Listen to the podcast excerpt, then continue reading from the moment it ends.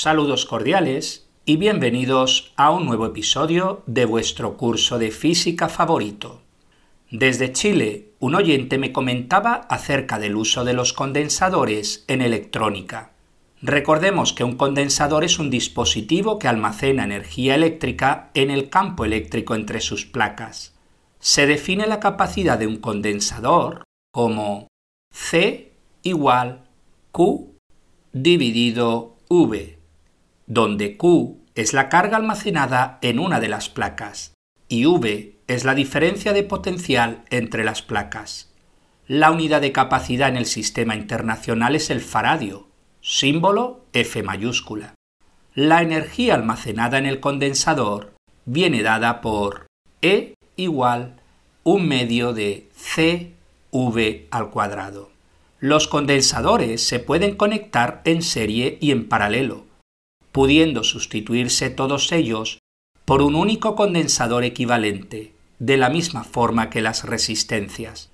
La capacidad del condensador equivalente a dos condensadores conectados en paralelo viene dada por C igual C1 más C2 mientras que la capacidad del condensador equivalente a dos condensadores conectados en serie viene dada por 1 dividido C igual 1 dividido C1 más 1 dividido C2. Para cargar un condensador se conecta en serie con una resistencia y una batería. El terminal positivo de la batería atrae los electrones de la placa conectada a dicho terminal, generando así el flujo de electrones de una placa hacia la otra. La carga del condensador viene dada por la fórmula Q igual C V abro paréntesis 1 menos E elevado a menos T dividido tau cierro paréntesis donde C es la capacidad del condensador, V es la fuerza electromotriz de la batería y tau igual a RC se denomina la constante de tiempo. Os dejo de ejercicio que probéis que RC tiene unidades de tiempo. La constante de tiempo representa el tiempo que necesita el condensador para descargarse un 37%. Fijaros que en el límite cuando t va a infinito, la carga tiende a su valor máximo, que es Q igual C por V.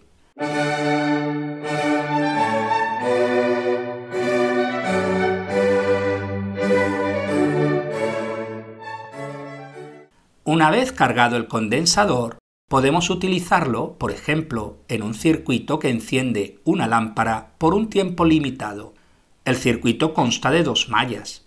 En la primera malla tenemos el circuito de carga anterior, es decir, colocamos en serie el condensador, la resistencia, la batería y un interruptor. Una segunda malla conecta el condensador a una lámpara con otro interruptor. Cuando el interruptor de la primera malla se cierra y el interruptor de la segunda malla se abre, tenemos que el condensador se carga hasta adquirir la carga máxima. En ese momento abrimos el interruptor de la primera malla y cerramos el interruptor de la segunda malla. Entonces empieza a circular corriente a través de la lámpara, energía proporcionada por el condensador. La lámpara brilla durante un tiempo determinado hasta que el condensador se descarga. La descarga del condensador viene dada por Q igual C V E elevado a menos T dividido tau. Algunas de las aplicaciones de los condensadores son Número 1. Almacenar carga en una esfera aislada. Por ejemplo, en el generador de Van der Graaf se almacena carga en la esfera para conseguir altos potenciales eléctricos. Número 2. Almacenar energía eléctrica. Por ejemplo, al descargar un condensador se libera energía en un breve periodo de tiempo como en el flash de una cámara fotográfica. Número 3. Almacenar cargas separadas. La carga total es, de hecho, cero, pero el condensador separa las cargas positivas y negativas en cada una de las placas por separado. Número 4. Evitar la formación de arcos. En lugar de que la carga cree una chispa, la carga se almacena en un condensador. El condensador se descarga gradualmente más tarde. Número 5. Usado junto a bobinas, el condensador puede formar parte de un circuito que produce oscilaciones eléctricas o para tunear un circuito a una radiofrecuencia particular. Número 6. En rectificación sirve para suavizar circuitos y reducir la onda de la corriente rectificada. El episodio de hoy lo dedicamos a los circuitos electrónicos digitales.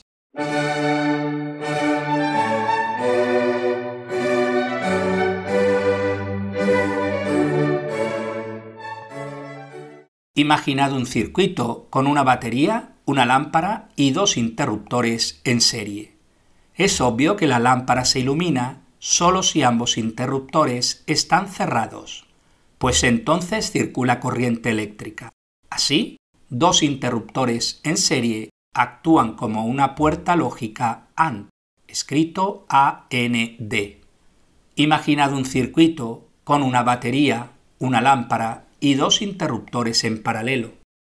En este caso, con dar a un interruptor es suficiente para que la lámpara brille.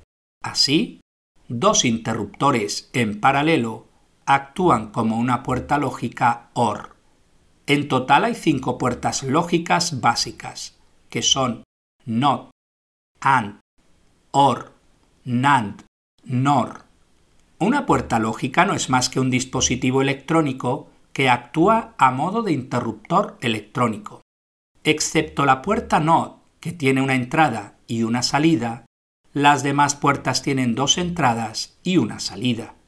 Cada puerta lógica tiene su tabla de verdad, donde constan todos los estados posibles de entrada y salida. Los estados son los correspondientes a un sistema binario.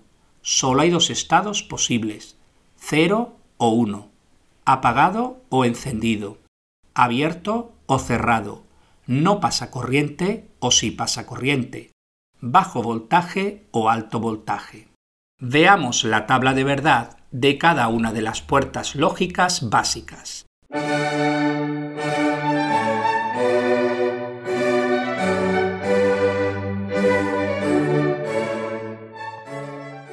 Número 1. Tabla de verdad de la puerta NOT. Entrada 0, salida 1. Entrada 1, salida 0.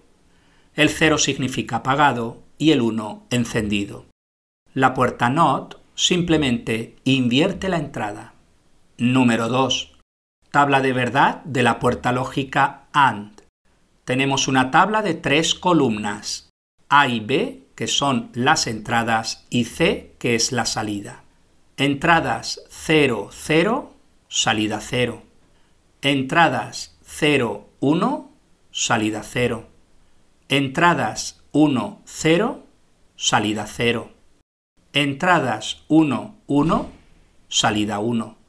Vemos que solo pasa corriente en C cuando por ambas entradas A y B pasa corriente. Número 3 Tabla de verdad de la puerta lógica OR. Tenemos una tabla de tres columnas, A, B y C, donde como ya sabéis, A y B son las entradas y C la salida. Entradas 0, 0, salida 0. Entradas 0, 1, salida 1. Entradas 1, 0, salida 1. Entradas 1, 1, salida 1. En este caso, para que no circule corriente, ambas entradas A y B deben estar abiertas, esto es, marcar cero. Número 4. Tabla de verdad de la puerta lógica NAND. Una puerta NAND equivale a una puerta AND colocada en serie con una puerta NOT. Y obtenemos una tabla con tres columnas A, B, C siendo A y B las entradas y C la salida. Entradas 0, 0, salida 1. Entradas 0, 1, salida 1. Entradas 1, 0, salida 1. Entradas 1, 1, salida 0. Es decir, que el único caso por el que no circula corriente es cuando ambos interruptores están abiertos. Número 5. Tabla de verdad de la puerta lógica NOR. Una puerta NOR equivale a una puerta OR colocada en serie con una puerta NOT. Y obtenemos una tabla de tres columnas A, B, C, siendo A y B las entradas y C la salida. Entradas 0, 0, salida 1. Entradas 0, 1, salida 0. Entradas 1, 0, salida 0. Entradas 1, 1, salida 0. Es decir, que solo circula corriente cuando ambos interruptores están abiertos.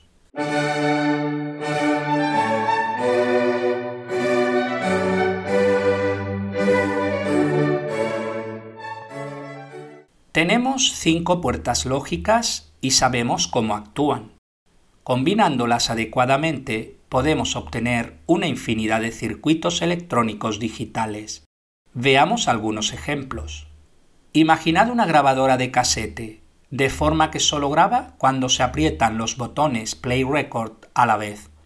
Con ayuda de una puerta lógica AND, construimos el siguiente circuito. El botón Record es una de las entradas de la puerta lógica AND y el botón Play es la otra entrada de la puerta lógica AND. Como salida ponemos a funcionar los circuitos de grabación. Vemos que efectivamente este circuito graba solo si ambos botones se presionan a la vez. Podemos combinar varias puertas lógicas para obtener circuitos más complejos. Por ejemplo, con una puerta AND y una puerta NOT podemos construir un circuito que encienda automáticamente una lámpara de seguridad si alguien se acerca y es de noche. Para ello utilizamos un sensor de luz como entrada a una puerta NOT y cuya salida será la entrada de la puerta AND. La otra entrada a la puerta AND es un sensor de movimiento. La salida de la puerta AND es un relé que acciona la lámpara de seguridad. Veamos su funcionamiento. Si es de noche, la entrada de la puerta NOT es un 0 y la salida es un 1. Por otro lado, si se acerca alguien, la entrada de la puerta AND es un 1. Como ambos son 1, la puerta AND produce un 1 de salida y por tanto el relé se pone en funcionamiento y la lámpara se enciende. Varias puertas lógicas combinadas nos pueden dar otra conocida. Por ejemplo, imaginad tres puertas NAND de la siguiente forma. Tenemos una entrada lógica A que se dobla, o sea, las dos entradas de la puerta NAND son A y A respectivamente.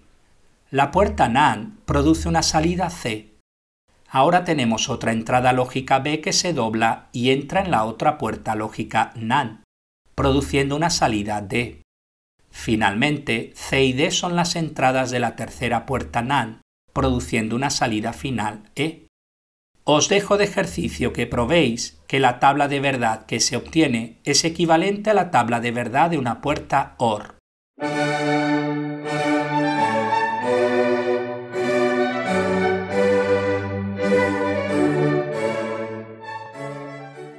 Veamos un circuito de seguridad sencillo por ejemplo utilizado por un relojero, que tiene en el mostrador un reloj muy caro, el cual está presionando un botón, y por tanto envían 1 como entrada a una puerta NOT, y por tanto la salida es un 0, y no se acciona la alarma. Si alguien intenta robar el reloj, el botón dejará de estar presionado y por tanto envía un 0 como entrada a la puerta NOT, y por tanto la salida es un 1 y se acciona la alarma. Un sistema de seguridad en una máquina puede contener una puerta AND de forma que solo cuando dos botones A y B se accionan, el motor se pone a funcionar. El siguiente circuito pone en funcionamiento un calentador si hace frío y además es de día. Para ello hay dos sensores, uno de luz y otro de temperatura, que son las entradas de una puerta lógica AND, y cuya salida pone en funcionamiento el calentador. La puerta AND nos asegura que si es de noche o si está caluroso el día, entonces no se acciona el calentador. El siguiente circuito enciende las luces de la calle automáticamente si es de noche, pero además colocamos un interruptor manual para encenderlas o apagarlas según nos convenga. En este caso colocamos el interruptor como entrada de una puerta OR. En el otro lado tenemos un sensor de luz cuya salida es entrada de una puerta NOT, cuya salida es entrada de la puerta OR. La salida de la puerta OR es el encendido de las luces de la calle. Si es de día, el sensor de luz marca 1 y el NOT produce un 0, que será entrada de la puerta OR. El 0 me asegura que las luces se encenderán en este caso manualmente. En cambio, si es de noche, el sensor de luz marca 0 y el NOT produce un 1, que será entrada de la puerta OR. El 1 nos asegura que se encienden las luces de la calle.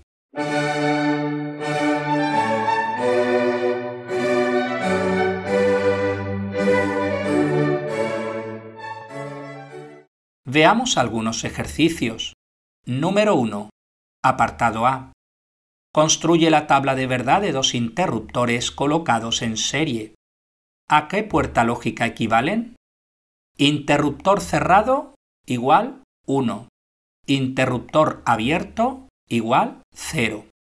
Construimos una tabla de tres columnas A, B, C. Las entradas son A y B y la salida C. Entradas 0, 0, salida 0.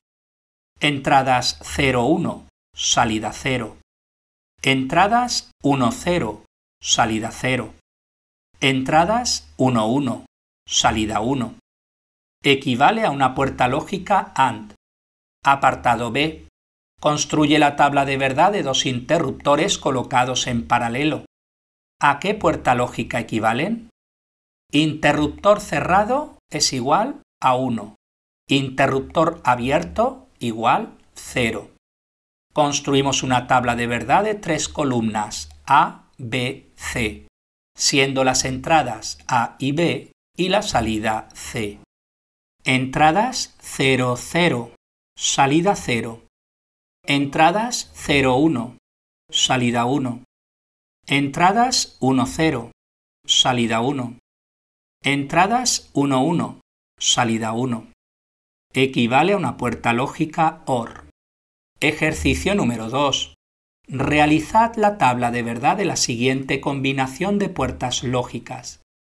Tenemos las entradas A y B a una puerta lógica OR, la cual produce una salida C que sirve de entrada a una puerta lógica NOT que produce una salida final D. Construimos una tabla de verdad de cuatro columnas A, B, C y D, donde A y B son las entradas de la puerta OR. C es la salida de la puerta OR, que a su vez es la entrada de la puerta NOT y D es la salida de la puerta NOT. Y obtenemos los siguientes valores. Fila número 1, 0, 0, 0, 1. Fila número 2, 0, 1, 1, 0. Fila número 3, 1, 0, 1, 0. Fila número 4, 1, 1, 1, 0. Ejercicio número 3. Apartado A construye un circuito que funcione de accionamiento automático de una lámpara de seguridad en caso de que se acerque alguien y sea de noche. Un sensor de luz produce un estado A, que sirve de entrada a una puerta lógica NOT, produciendo un estado de salida C. Por otro lado, un sensor de movimiento produce un estado de salida B. Tanto B como C son los estados de entrada de la puerta lógica AND, que produce un estado de salida D, que es el que acciona el relé, y finalmente la lámpara de seguridad. Apartado B. Construye la tabla de verdad del circuito anterior. Tenemos una tabla de cuatro columnas A, B, C y D. Los valores obtenidos son los siguientes. Primera fila 0, 0, 1, 0. Segunda fila. 0, 1, 1, 1. Tercera fila, 1, 0, 0, 0. Cuarta fila, 1, 1, 0, 0. Apartado C. ¿Qué estado de salida se produce si es de noche y se acerca alguien? Si es de noche, el sensor de luz A tiene estado 0. Y si se acerca alguien, el sensor de movimiento B produce un estado 1. Vemos que solo en este caso se produce un estado de salida 1, lo que significa que el relé se acciona y la lámpara se ilumina. Ejercicio número 4. Tenemos una puerta lógica NAND con una entrada A que se dobla, esto es, que ambas entradas son iguales a A. Construir la tabla de verdad y ver a qué puerta lógica equivale. Tenemos una tabla de dos columnas, A y B. Entrada 0, salida 1. Entrada 1, salida 0.